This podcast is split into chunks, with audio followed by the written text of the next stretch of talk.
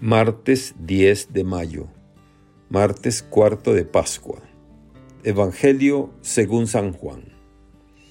Por aquellos días se celebraba en Jerusalén la fiesta de la dedicación del templo. Era invierno. Jesús se paseaba por el templo bajo el pórtico de Salomón.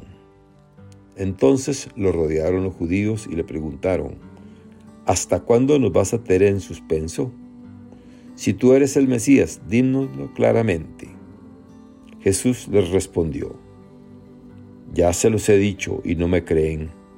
Las obras que hago en nombre de mi Padre dan testimonio de mí, pero ustedes no creen, porque no son de mis ovejas.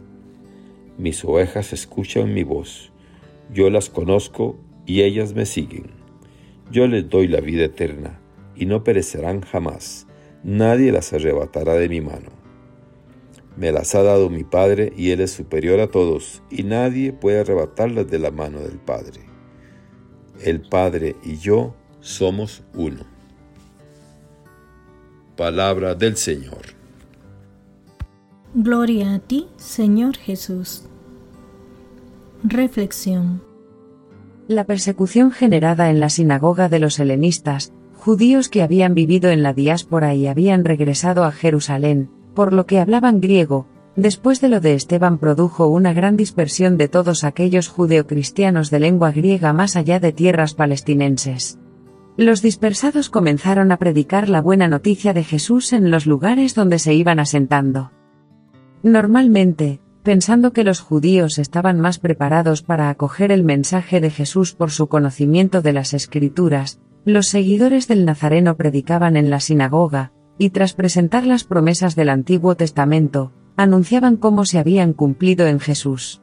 Sin embargo, un grupo más atrevido, oriundo de Chipre y Cirene que ya había convivido con los gentiles, conocedor de su lengua, comienza también a predicar la buena nueva del Señor Jesús a los griegos. Con gran alegría y sorpresa experimentaron que la mano del Señor estaba con ellos, y un gran número creyeron y se convirtieron al Señor. Esto fue visto con cierta sospecha por parte de la Iglesia Madre de Jerusalén, por lo que enviaron a Bernabé, aquel que había vendido un campo, y había puesto el dinero a los pies de los apóstoles, gozaba de gran credibilidad y estaba lleno del Espíritu Santo, a que investigara lo que estaba ocurriendo.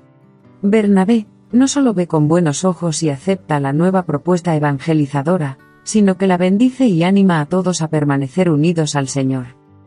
Seguidamente, Bernabé va a buscar a Pablo, que ya había experimentado el encuentro con el Señor Jesús, para introducirlo en la comunidad. Será en Antioquia, donde encontramos una comunidad abierta, la primera comunidad mixta de judíos y gentiles, la ciudad en la que se llamó a los discípulos de Jesús, hasta ahora nazarenos, por primera vez cristianos, los de Cristo.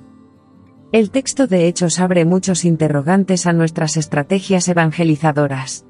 ¿Seguimos predicando a Jesús de Nazaret a los mismos de siempre o somos capaces de abrirnos a nuevos destinatarios, los que nunca han conocido a Jesús o los alejados de la Iglesia? ¿No tendremos que cambiar nuestros discursos y lenguajes para que el proyecto del reino llegue a los hombres y mujeres del siglo XXI con los que compartimos la existencia?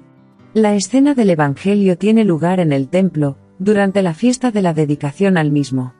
En esta se conmemoraba la nueva consagración del altar del santuario que había sido profanado años antes por Antíoco Epífanes. Jesús se pasea por el pórtico de Salomón que rodea la gran explanada, situada al lado este del templo. Los enemigos hacen corro a su alrededor, en cierta manera, acosándolo como hacen los hombres violentos contra el justo del Salmo 22, y provocándolo a fin de que diga una palabra que sirva de excusa para la condenación oficial, ¿hasta cuándo nos vas a tener en suspenso? Si tú eres el Mesías, dínoslo francamente. En el fondo, el conflicto viene dado porque la imagen del Mesías de aquellos coetáneos de Jesús dista mucho de la imagen del Mesías con la que se autopresenta el Maestro de Nazaret. Mientras la primera responde a un líder nacionalista y político contra la ocupación romana, Jesús se identifica con el Mesías de la promesa davídica encarnado en el pastor de Ezequiel, que apacienta a sus ovejas y las hace reposar, busca la oveja perdida, recoge a la descarriada, venda a las heridas, fortalece a la enferma. Sus obras, los signos realizados, han ido mostrando esa realidad, pero no han querido creerle porque no son de sus ovejas. En cambio, sus ovejas escuchan su voz, y él las conoce en sus luces y sus sombras. Las ovejas del rebaño de Jesús distinguen la voz de su pastor entre los miles de voces que escuchan, y van tras él porque saben que solo él puede ofrecer la vida para siempre, esa que transforma toda la existencia, aquí ahora, y luego en la otra vida o mejor en la vida otra, esa vida eterna no es ni más ni menos que sumergirse en la comunión amorosa del Padre y del Hijo, participar de su vida divina, unirse a la danza eterna del Dios Trinidad.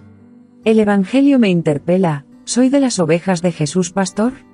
¿Reconozco su voz entre otras muchas? ¿Qué signos experimento que me hacen saberme sumergido en el Dios Trinidad? ¿Cómo ayudo a otros a encontrarse con ese pastor cuidadoso que da vida y vida en abundancia?